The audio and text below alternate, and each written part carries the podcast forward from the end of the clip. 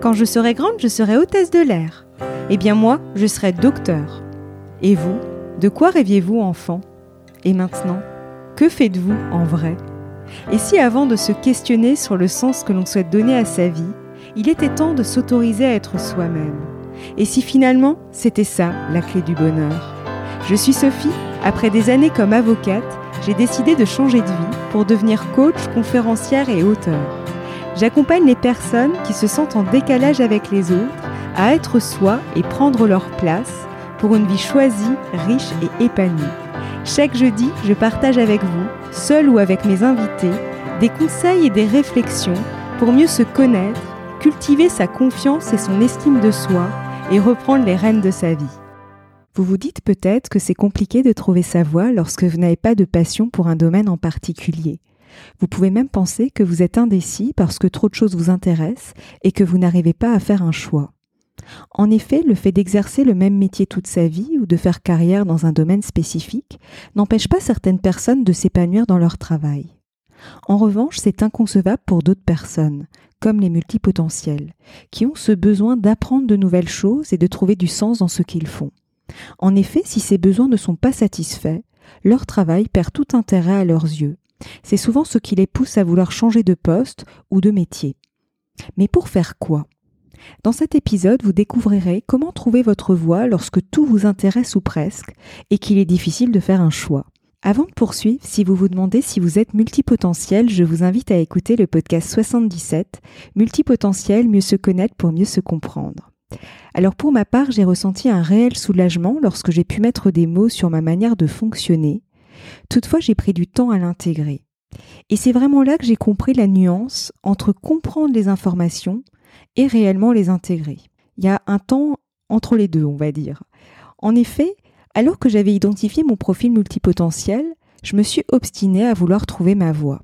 Cela revenait à me dire Ok, je comprends pourquoi je n'ai pas de vocation particulière et les raisons pour lesquelles j'ai besoin de variété dans mon quotidien professionnel, pour autant, je continuais à faire comme si j'étais destinée à n'avoir qu'une vocation dans la vie, et que tout l'enjeu était de la découvrir. Ce qui revenait à ne pas accepter ma manière de fonctionner, et à vouloir me fondre dans un moule, alors que je savais bien au fond de moi qu'il ne me correspondait pas.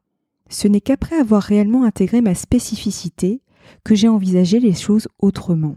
Et c'est à ce moment-là que j'ai décidé de me construire un plan de carrière, comme j'en parlais dans le podcast 78, Multipotentiel sortir de l'ennui, en gardant à l'esprit que les choses allaient évoluer. J'ai donc accepté l'idée que rien n'était figé, dans la mesure où je passe rapidement d'un sujet à l'autre et que j'aime évoluer. Et ce n'est pas grave si les choses évoluent, si les choses changent, le tout en fait est de l'accepter. Et pour en arriver là, il a fallu que je me détache déjà du regard des autres, mais aussi que j'adopte une nouvelle manière de penser je vais partager avec vous trois clés qui m'ont permis de trouver ma voie, ou plus exactement de faire un choix pour enfin me lancer dans ma reconversion professionnelle.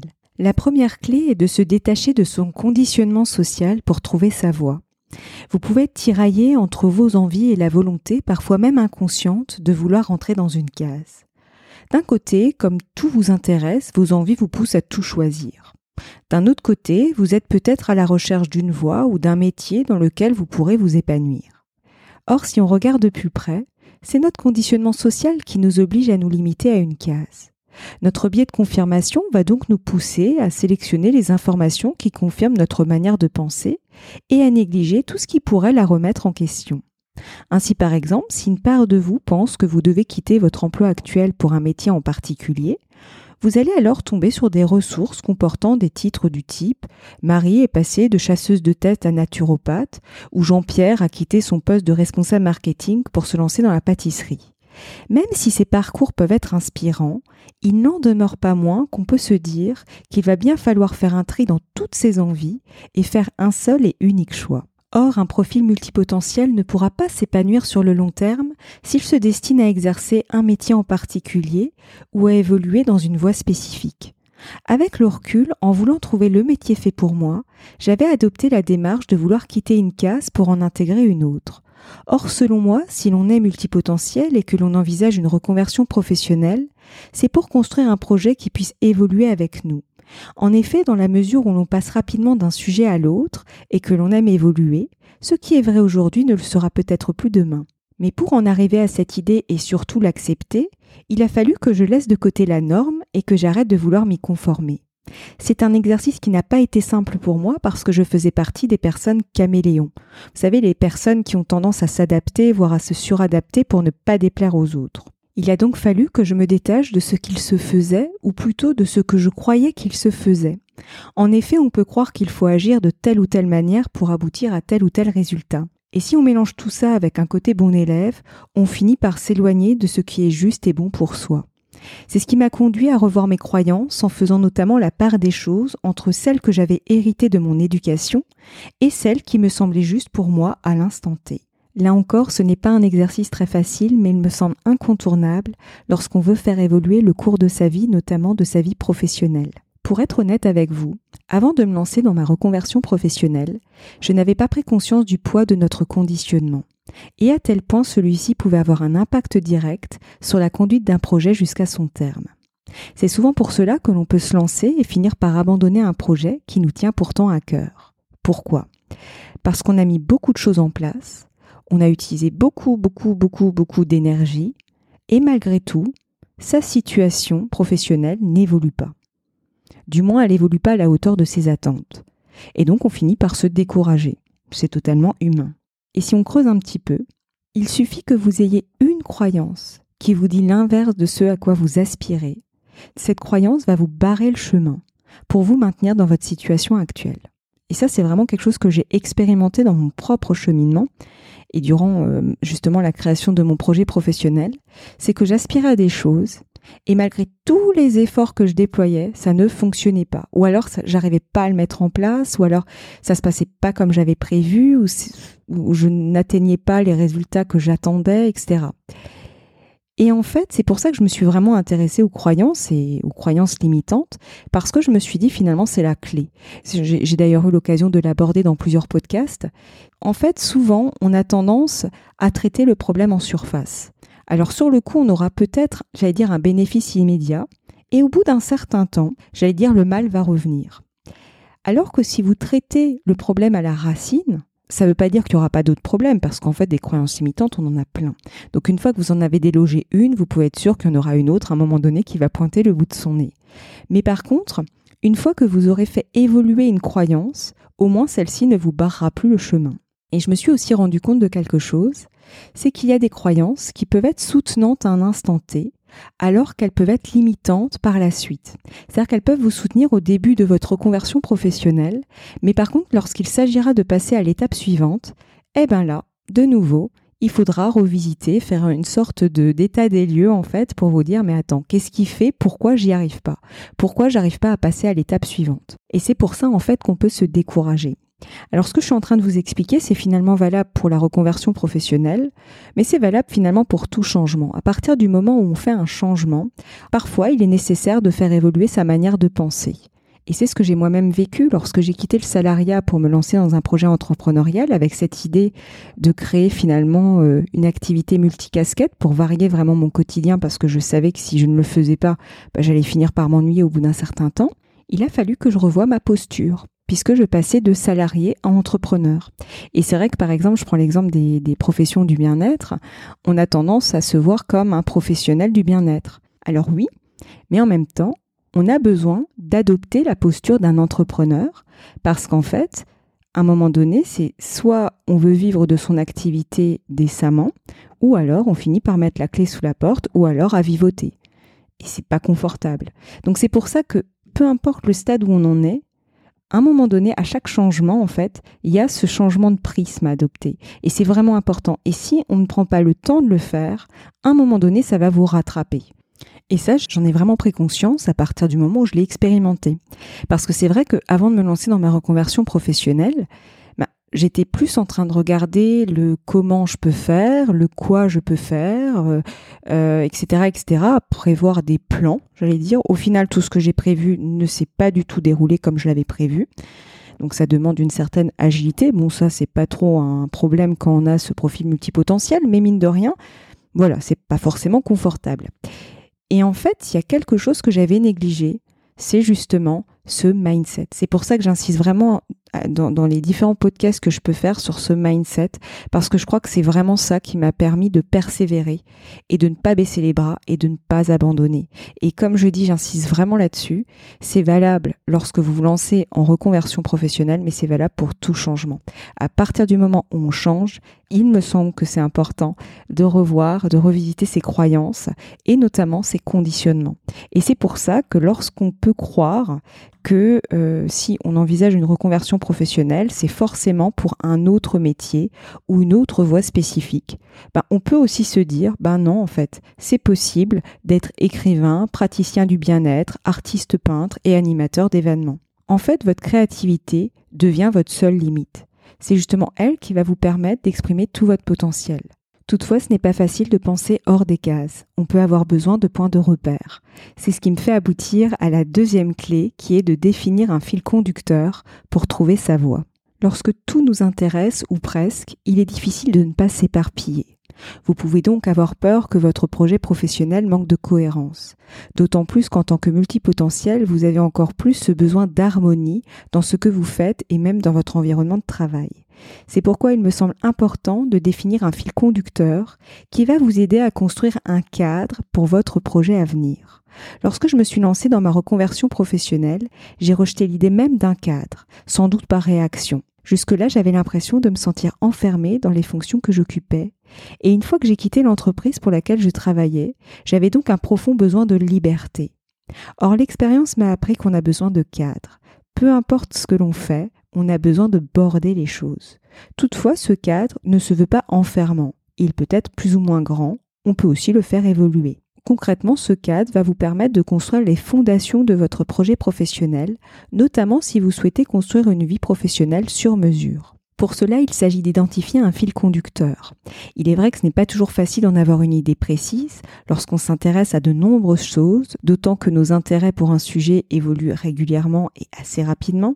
C'est néanmoins possible à condition de vous poser les bonnes questions. Je vais vous donner quelques pistes de réflexion pour vous y aider.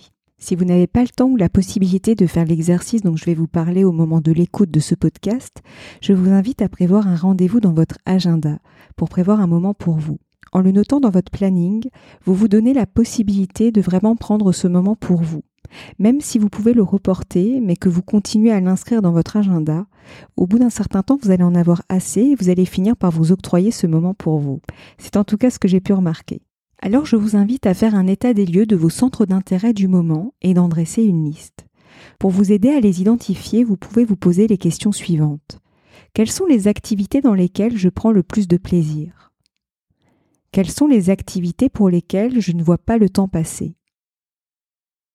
Si je n'avais aucune obligation ni contrainte, de quelque nature que ce soit, qu'est-ce que je ferais de mes journées? À quoi elles ressembleraient?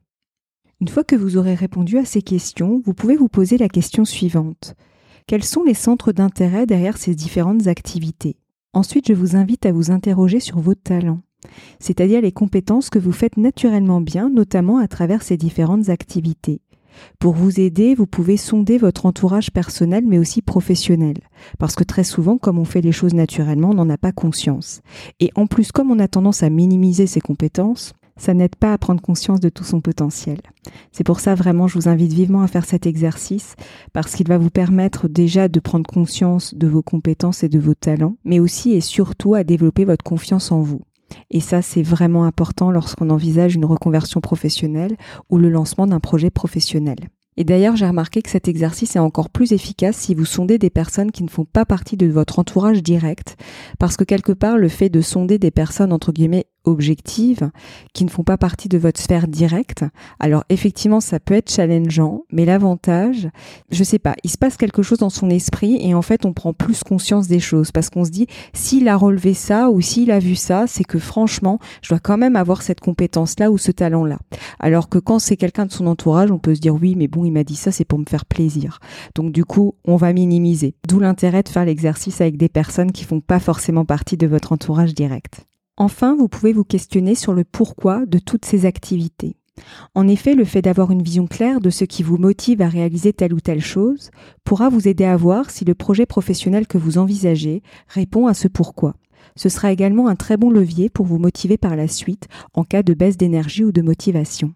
Une fois que vous aurez éclairci vos principaux centres d'intérêt, vos talents et votre pourquoi, vous pourrez bâtir un fil conducteur, une sorte de cadre en fait, qui vous permettra de voir justement par rapport aux idées de projet que vous pouvez avoir, si justement ben, ça correspond ou pas, est-ce qu'il y a une cohérence en fait. Et ça vous permettra aussi, si d'autres idées euh, interviennent par la suite, de vous dire par rapport au cadre que j'ai défini, est-ce que ça y répond ou pas.